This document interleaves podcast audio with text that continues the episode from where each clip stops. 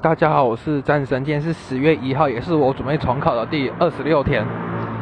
今天早上我在九点多就到重考班自自习，因为今天是中秋连假，然后没有上课，但我还是去自习。然后我去到补习班，一开始就先拿拿错的化学考卷出来订正，然后有一些有一些像难题我也解决，像什么倍比定律，像是如果有甲乙物质都有 x y 组成，然后说 x 占的比例是七十五趴，然后然后那个乙的 x 占的几率好像是四十趴吧，然后问 x y 的他们的，然后有说乙的化学式叫 x y 的三次，然后问说甲的化学式是多少？我知道这是倍比定律，但是这个也是算有技巧，我原本错，然后现在大概是个会知道怎么算的。然后他有问有问说一个分子。如果氮占几趴，氧占几趴，然后碳占了几趴，那问一下这个分这个分子量大概是多少也 OK。然后我觉得到后面有一个让我想最久就是计计算题，它计算题有分三个，就是问第一个就是问说那个用 X 绕射实验，然后发现银是一个晶晶体嘛，然后发现然后就问说什么银的分子量是多少？然后摩尔数是多少？然后问一下它的边长会是多少？然后有有提供密度了，然后这个是多少？其实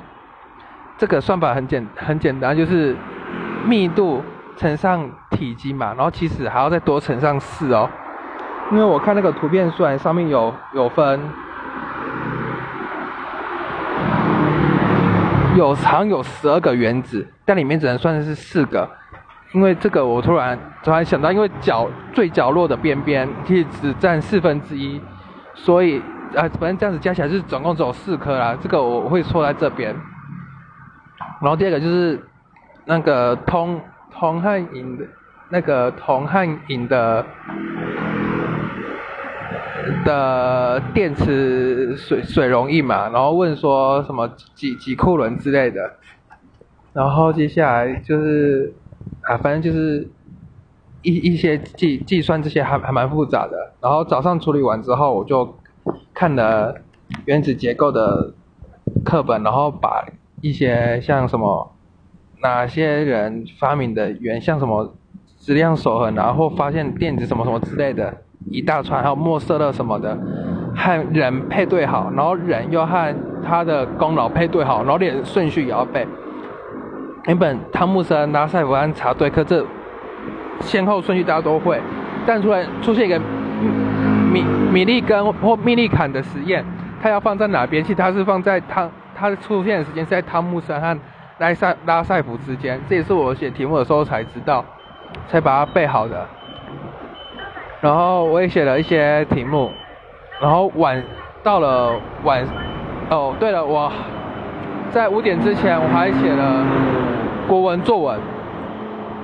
然后只写了一面，然后第二大题我还没有写，我也正在想我要怎么写。到了晚上，我就去补课，然后补后半段的物理直线运动。今天就把所有的物理课程全部补课都补结束了。然后物理补课让我知道，就是铅子上抛可以变成两个自由落体，可以变成自由落体。然后如果是算其中铅子上抛。某一个时间或某一段距离，就变成两个自由落体相见嘛。然后接下来还有，接下来变成补生物，然后生物教的，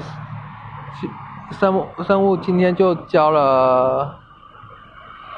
单层膜哦。一开始就先讲那个立线体啊、叶绿体啊，其实他们是算是内内共生结构，因为原本是有一个。真核生物先无氧呼吸哦，然后又有一个原核生物型的是有氧呼吸，就他们就是某演演化的时候突然吃进来，然后变成共生，然后之后再加叶绿体。但现在学界上都认为是先有立线体，再有真核生物先吃了立立线体，再吃叶绿体。我们发现只要有叶绿体就一定有立线体，有立线体不一定有叶绿体，所以是立线体先。共生才会有叶绿体共生。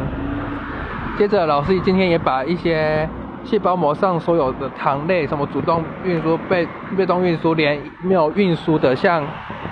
像是那个拿来做辨识的，拿来做辨啊那个糖蛋白，我就把膜上的蛋白构造都讲了，连都讲什么主动啊、促进性扩散什么的都一并讲完。连不是运输作用的糖蛋白，是做辨识并用的，也是也讲完了。我当然也讲了还蛮多的重点，还有讲一些核仁和核膜的差别，我也画了图，跟我们看。然后今天的分享就到此结束，谢谢各位。